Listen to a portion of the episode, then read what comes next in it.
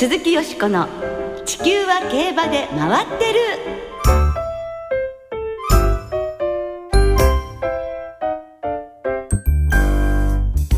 皆様こんばんは鈴木よしこです。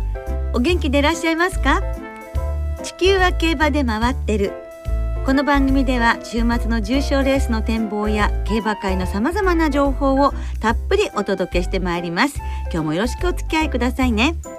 今日ご一緒してくださるのは木和田敦アナウンサーですどうもこんばんは。こんばんはご無沙汰してますね。本当ですねおはい久しぶりでございました、えー6月の終わりぐらい以来ですから。じゃあ1ヶ月半ぶりぐらいえーもうずいぶん暑くなりましたね。本当ですね相変わらず京田さんも。全国回ってらっしゃるわけですねそうですね、えー北海道行ったり、今週は小倉行ったりしますのでね。ええちょっと暑さがね。まあ、小倉も楽しんで行ってきていただきたいと思いますが、先週特集で凱旋門賞に出走予定の外国馬についてお届けしたのですが、はい。先日日本のオルフェーブルの出国予定も決まりましたね。はい。えー、24日に成田からパリへの直行貨物便で午前9時5分に出発、えー現地時間の、えー6時30分午後6時30分にシャルル・ド・ゴール空港に到着を予定しているということですけれどもね。池いよいよという感いじですね。よいよですよね、はい。池井調教師はオルフェーブルについて来週にも気球予定順調に来ているというふうにコメントされているということですが楽しみですね。そうですね。えー同じく凱旋門賞に挑戦します今年のダービー馬絆。えーすで、に31日に出国することが決まっていましたが、えー21日の追い切りで武豊ジョッキーが感触を確かめる予定だということでこちらも順調なようですね。ねえこの追い切りはかなりね、ええマスコミが殺到するかもわかりませんね。はいまあとにかく両馬ともベストの体調で凱旋門賞に向かってもらいたいものですね。はい期待しましょうね。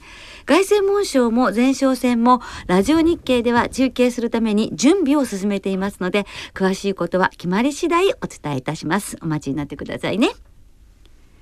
鈴木よしこの地球は競馬で回ってる。この番組は JRA 日本中央競馬会の提供でお送りします。鈴木よしこの地球は競馬で回ってる。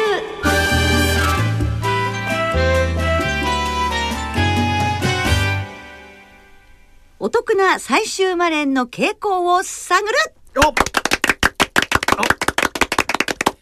探っちゃいますよということでね、今日は9月29日まで通常の払い戻し金に売上の5%相当を上乗せして払い戻しされる最終生まれについて特集していきます。ねえせっかく5%上乗せされるんですから、えやはり最終12レースは馬券を買いたいですよね。そうですねねええそこで最終12レースのマレンの傾向を探っていきたいと思います。画期的ですよね。そうですねすごいですよね。えで今日は木和田さんがたくさんデータを集めてくださったので、木和田先生よろしくお願いいたします。わかりました。えーうちの優秀スタッフがですねえ、えーいろいろデータを、えー私に、えーはい。持ってきてくれましたですね、えーそれを次から次から紹介しましょう。あるんですね。えーえーまずこれまでの実績からお伝えしたいんですが、はい。えー7月の27日から始まった最終馬連えー全競馬場の最終レースの馬連の払い戻しに売上の5%相当が上乗せされるというものなんですけれどもええ。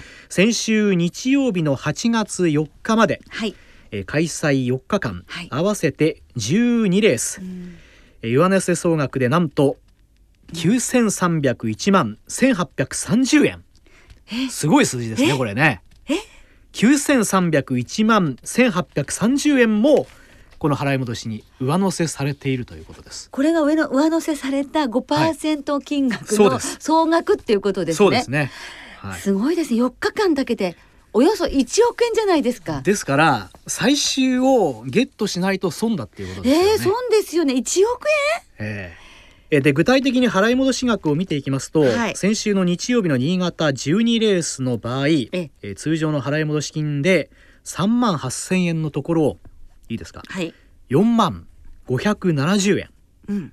4万570円の払い戻しとなっているということですから、えすごいんじゃありません？えー2,000円ちょっと2,500円ぐらいですか？上乗せそうですね上乗せということですから、はい。だから100円的中させたら2570円アップ、はい。1000円なら2万5700円、え1万円だったらうん、25万7千円。本当です。ごい。ええ。もう本当に机上の計算ですけど、すごいな。ただあのこのお得な払い戻し金を受け取るにはまずは馬券を的中させる必要があるとまあこれはもうね基本ね。え誰もがわかるところですけれども。そうなんですよね、ええ。まあ何より問題となるのはそこでありまして、はい。当たらなければ恩恵も受けられないのですから、うん。ぜひ当てたいですよね。本当です。で木和田さん私もまだ恩恵に預かってないと。そうなんですよ。いうことなん今ですよ。週はちょっとビールを余分に飲めるようにね したいですけど、ね。えー、ですからデータね、はい。ぜひ教えてください。はい、えーそこでいくつかデータをご用意しましたので、はい。まあ、最終レースの傾向を探っていきましょうということになるんですけれどもね。ね、よく最終レースは荒れるっていうふうに言われますが、実際のところはどうなんですかね。あの2010年以降先週の日曜日までのデータをうちの番組スタッフが調べてくれたんですが、はえするとやはり荒れてるんです。そうですか。はいえ高配当になりやすいというデータが出てきましたで最終12レースの大半を占めるコバ500万1000万条件の最終レース以外も含めた全レースと、まあ、単純にえーその最終12レースの生まれんの配当を比較したところ平均配当は芝のレースでおよそ1000円はい。えダートではおよそ870円最終12レースの方が上回っているというデータが導き出されました。ということはええ最終レースは荒れると言えるわけですね。そうですね、まあ、あの少なくとも最終の生まれんの配当の方が高い傾向にあります。で現在行われています新潟、えーそれから小倉函館のこのまあ夏競馬における最終レースのえー芝それからダート別の生まれんの配当を比較してみたところえー3条で一番平均配当が高かったのはこれはねし函館なんです。函館？ええ函館のええ芝のレースでは、え8961円という数字が出てきました。え、え、そのだけ高い平均配当がええ高いってことですえね。ええそんな高いんですか？ダートはちなみに2694円と、ええこれは驚く数字じゃないんですが、はい函館の芝のレースに限るとこええの数字、平均配当で9センチ近いのはもう本当に驚いちゃいますね。そうですよね。で大きな配当を狙うならじゃあ、函館の芝のレースがいいってことになりますね。そうです。はい。で逆に、ええ確実性を追求する場合は、はい新潟のダート戦を狙うのがいいというデータが出てきました。はあ新潟はダート。ええ、あの40%の高確率で、えー、500円から1000円未満の配当に収まっているというデータがねはは導き出されました。ははじゃあ最後でやっぱええ。りドカンと当てたいってはい。いう感じなんですね。で次にですね、はい。最終レースのジョッキーの成績を見ていきたいんですがえ去年1年間と今年の先週日曜日までの勝ち倉を見ると1位が、えー浜中騎手うん23勝です、はいで2位が福永雄一騎手21勝はい。3位が北村博騎手19勝うん。えー4位が横山典弘騎手内田博之騎手18勝と続いてますああなんか当然といえば当然なんですが、そうですねリーディング上位の騎手がええ最終レースの成績もいいっていうことなんですね。もうこの最終だからこの人が来るってちょっと穴的なジョッキーはいないってことですね。そうですねでも馬連ということになると連帯率が大事になるんじゃないんです？はい、えこの中で連帯率トップは33.3%と、まあ、実に3回に1回は連に絡んでいる横山典弘騎手になりますお。やっぱりベテラン。そうですねねで前騎乗の連帯率が28.7%ですから最終レースの成績がだいぶ上回っているというデータが出てきました。またなんかええ最終でも頑張るってイメージありますもんね。そうですね。ね、はい。3回にまあ1回ということですからすごいですもんね。そうですね。で最終の横浜典弘騎手にはじゃあもうとにかく注目、ということで勝ち倉トップの浜中騎手2位の福永騎手はどうでしょうか？えー浜中騎手が最終レースの連帯率30.4%、うん。まあ、これでもかなり高確率なんですが、はい。まあ、これを芝のレースに限定してみると連帯率が40.5%に跳ね上がります4割。ですから浜中ジョッキーを狙う場合最終レース、えーまあ、芝の方がうん。いいだろうはあということになりますね、浜中騎手は芝の最終レースで狙えと、作っちゃいましょうかね格言。本当ですねね。はいはい。福永騎手はどうですか？えー福永騎手は最終の連帯率30%と、まあ、これもいい数字なんですが、ええ人気の馬に乗ることが多いので単勝の回収率が64%とやや低めですなね、るほど。えー、後輩党を狙いなら、まあ、後輩党狙いなら北村博騎手を狙った方が面白そうです、うん、えー、連帯率23%と低めなんですが単勝の回収率は156%もあります。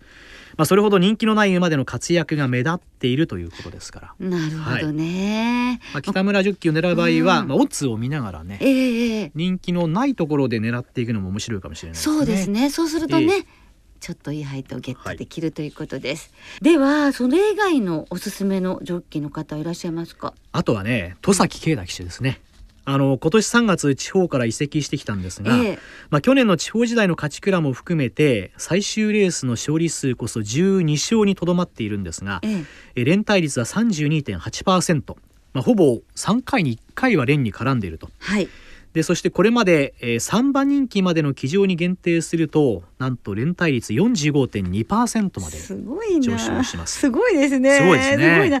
もう少しで5割ええ、ですもんね。先週も確かややラーラーで逃げ切りましたけれどもね。ね、はい、11番人気だったんですもんね、さあところでですね、はい、私がですね、うん、まあ密かにデータとして温めているんですけれどもメインの重賞レースを一番人気で負けたジョッキーが最終レースの怒りの一発という感じで語れることが多いような気がするんですけどいかがでしょうかねこれ。これ本当ね気になるところなんですけどもね、えー、あの今年行われた障害戦を除くメインの重賞レース一番人気で敗れて直後の最終レースに騎乗したジョッキーは延べ34人い。らっしゃったんですが、まあ、調べていただいてありがとうございます、えー、最終レースを制したのはわずかに2人という、えー、数字が出ました、はい。えー、2着に入ったのも同じく2人。勝率は5.9%、はい、連帯率11.8%でかなり低い数字ということなんですが。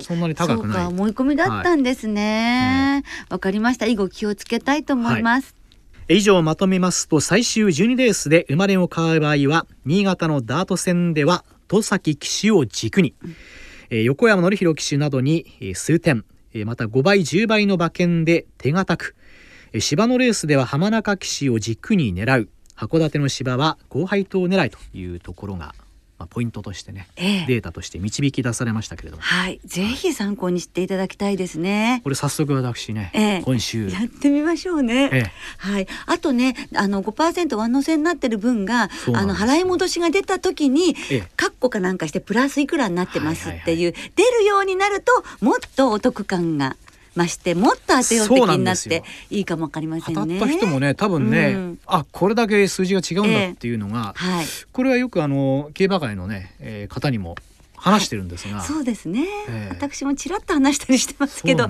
絶対違いますよね。ねですからこういろいろあの機械的にできる日もそう遠くはないかもしれませんけども、うん、ぜひそれは実現してほしいなと思いますね、はい、えー、とにかく今日ご紹介したことどうか皆さん参考になさって最終生まれん挑戦してみてください、はい、以上特集でお得な最終マレンの傾向を探るお届けいたしました。鈴木よしこの地球は競馬で回ってる。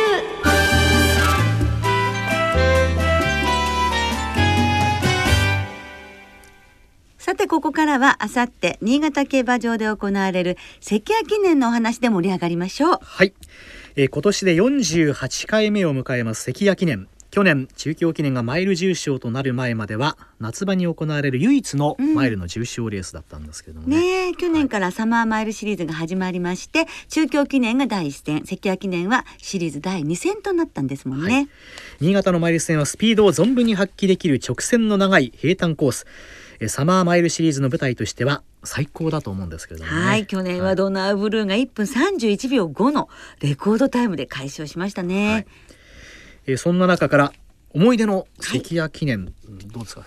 鈴木さんは？私ですね、ええ。えー、2001年2002年と連覇しました。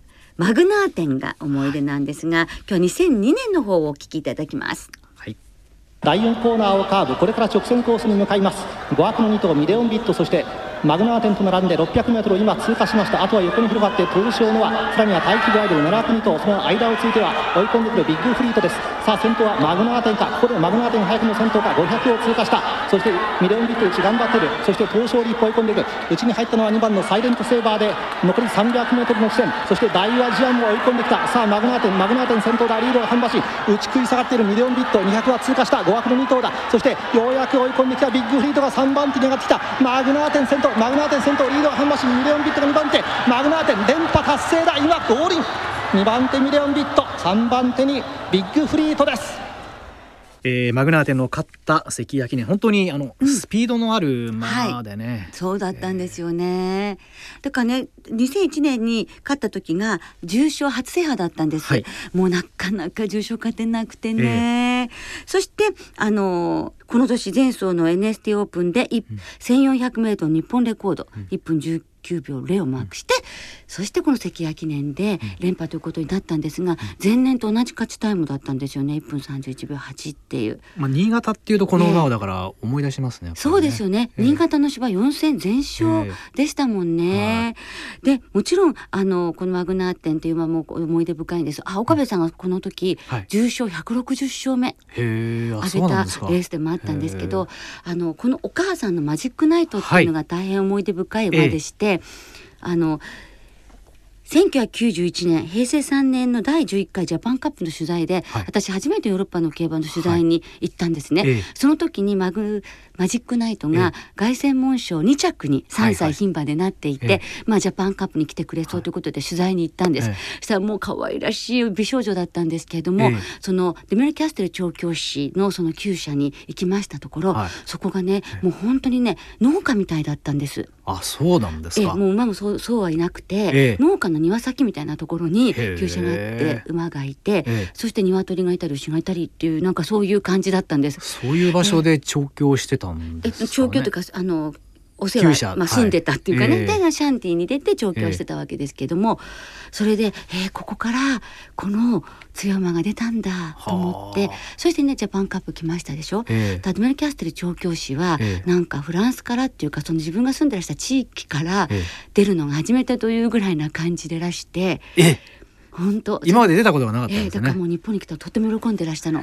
そしてマジックナイト。がジャパンカップでも2着になりましたでしょ、えー、一躍こうドメルキャステル調教師は力をつけてどんどんいい、どんどんあの有名な調教師になってくれたんです、はい、で数年後にドービルでお会いしたら、うん、もう背広姿もピシッと決まって、髪型から表情から、もう全然違う感じになってらしてやっぱりねこういうふうにね変わってかれる馬一頭でそんなに変わってしまうもんなんですかね、うん、これだけの馬を持つとってことなんですよねでまあそういう意味でも思い出出したので、はい、息子のこのマグナー店千番になっちゃいましたけどとっても応援していたので、重賞制覇連覇っていうのが嬉しかったので思い出に残っています、えー、そんなわけでマグナー店ご紹介させていただきましたが、はい。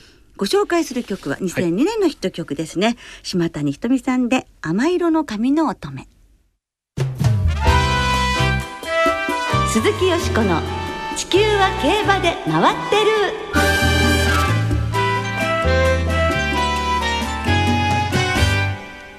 ここからは日曜日に行われる第48回関谷記念を展望していきます。その前に先週の小倉記念を振り返りますが、はい、レースを制したのは3番人気、名称ナルトでした、はい、竹豊騎手の好騎乗がね光りましたね。そうですね。あの3コーナー過ぎからもう動いていって先頭に立ってもそのまま、えー、押し切って、まあ、後続を完封というレースだったんですけどもね、はい。まあ、武豊ジョッキー名称なるとレコードで重賞初制覇に導いています、まあ、ゴールした後にはガッツポーズも出てましたけれどもね、まあ、まさに会心の騎乗だったんではないかと思いますけどね。はいね、うしって感じだったんじゃないでしょうかね。えー、これで武豊騎手はサマージョッキーズシリーズ31ポイントでトップに立ちました。はい、まああのブログでもおっしゃってたんですけども、えー、少し気が早いですけどもワールドスーパージョッキーズシリーズへ出場というのに燃えてらっしゃるようですよね。これあの完全に狙ってますもんね。狙ってらっしゃいますよね。ねでもジョッキーの皆さんあれがあるからモチベーション上がりますよね。ね本当に竹豊騎手好調でございます、はい、さあ私の予想はダコールだったんで残念でございました、はい、だってまた雨が降っちゃっててみたいな。結構降りましたもんね。ね本当ね、本当に運がないというかね、ええうん残念でした。はい。また期待したいと思います。それでは関谷記念の予想に参りましょう。はい。えー関谷記念は芝の1600メートルの G3、まあ、連覇を狙うドナウブルー。勝てばサマーマイルチャンピオンのえー勝てばサマーマイルチャンピオンが決まるフラガラッハなど18頭で争われます。はい、はい。でもやっぱりドナウブルーが強そうな感じがするんですけどどうでしょうね馬場状態は、はい、えー9日金曜日正午の新潟の天候は晴れ、えー芝コースダートコースともに量の発表です、えー新潟は土曜日に少し雨が降りそうなんですが日曜日は雨の心配はなさそうということですから、ええ。えーなんとかいい馬場状態でレースはできるんじゃないですかね。ねえぜひそうなってほしいと思いますけれども、さあ18頭のフルゲートということですけれどね、よしこさんはどの馬を私はね、ええ。あのドナウブルーが強いと思いますけども、ええ。レッドスパーダにししたいと思います。一枠一番ですね。そうですね。はい。この馬ね、あの新潟は勝ってないんですけれども、ええ。左左回り得意ですし、ん。東京もね得意です。お父さんの待機シャトルも東京すごく得意でしたから、はい。多分直線の長いコースいけると思いますので、えレッドスパーダなんて言ったって前走が約3年半ぶりの勝利だったっていうところが泣けるじゃないですか。かつては NHK マルカップ2着、はい。ここでねやっぱり秋へ向けてねちょっと始めつけてほしいというふうはい。に応援馬券です、1番からドナーブルー12番とそして16番のジャスタウェイ人気馬にマレンでいきたいと思いますが、木和田さんは？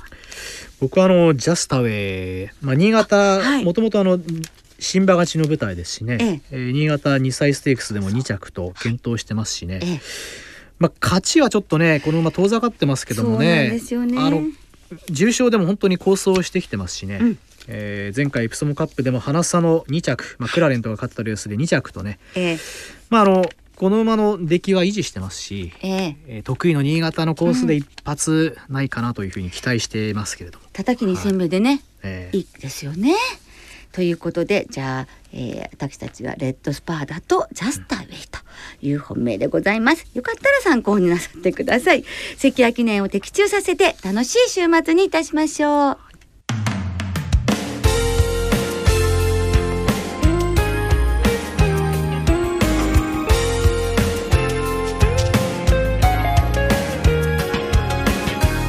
そろそろお別れの時間となりました。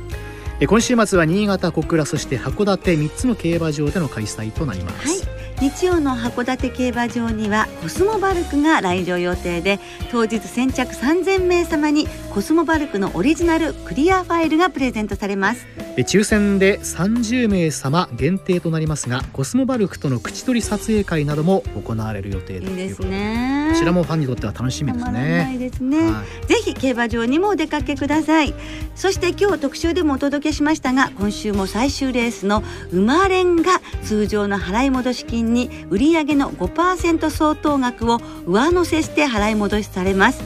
その最終レースも含めてぜひ週末の競馬存分にお楽しみください、お相手は鈴木よしこと木和田敦でした。また来週元気にお耳にかかりましょう。鈴木よしこの地球は競馬で回ってる。この番組は JRA 日本中央競馬会の提供でお送りしました。